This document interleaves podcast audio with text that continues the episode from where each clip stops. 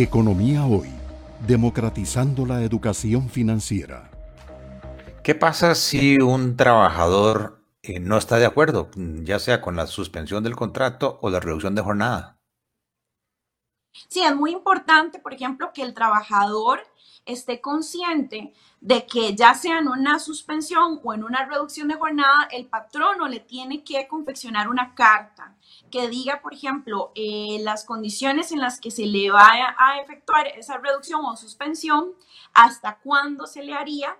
este, para que la persona, por ejemplo, pueda acceder a el beneficio del retiro este, del fondo de capitalización laboral por ejemplo, o igual, este, para que pueda, eh, qué sé yo, si va a acceder, si está suspendido o en reducción de jornada y está trabajando medio tiempo y quiere que esto es muy importante que lo tengan en cuenta los trabajadores, quiere tener otro trabajo que lo puede hacer, entonces este, tenga esa carta de referencia. Entonces, por ejemplo, qué sé yo, que le van a hacer una entrevista y le dicen, bueno, pero ¿cuál es su condición laboral actual? Bueno, es que lo que pasa es que yo estoy suspendido o si puedo trabajar ese medio tiempo que me están ofreciendo porque en mi otra empresa eh, me están reduciendo la jornada. Pero bueno, volviendo al tema, entonces, el punto acá es que los trabajadores, por ejemplo, que están en desacuerdo, lo que tienen que hacer es constatar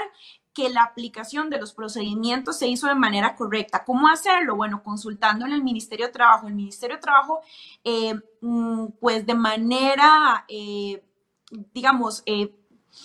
eh, mm, dependiendo de cómo tiene la carga laboral, porque sí está muy cargado de solicitudes, pero eh, más o menos lo va actualizando la lista de las empresas autorizadas, que ya fueron autorizadas a efectuar ya sea la suspensión o la reducción de jornadas de trabajo. Entonces, el trabajador ya teniendo ese panorama claro, digamos, de que la empresa, por ejemplo, o se le rechazó o, o no tramitó el, procedimiento ante el este, Ministerio de Trabajo, puede interponer una denuncia y este, si se le rechaza la solicitud, la ley incluso establece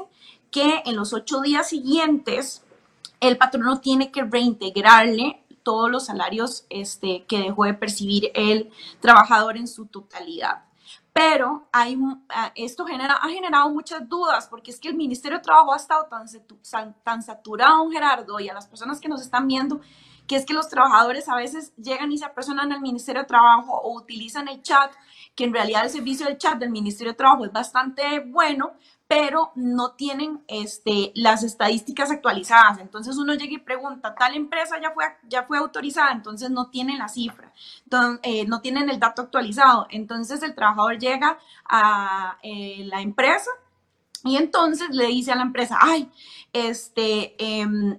fui a preguntar o ya me informé y ustedes todavía no han sido autorizados, entonces necesito que me reinstalen de una vez a mi trabajo, que me paguen lo que me deben.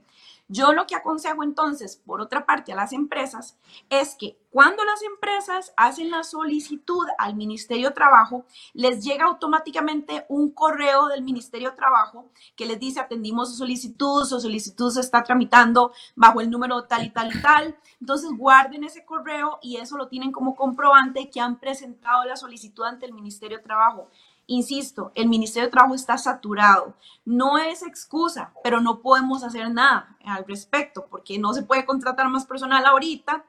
y se está trabajando con el recurso que se tiene a la mano. Economía hoy, democratizando la educación financiera.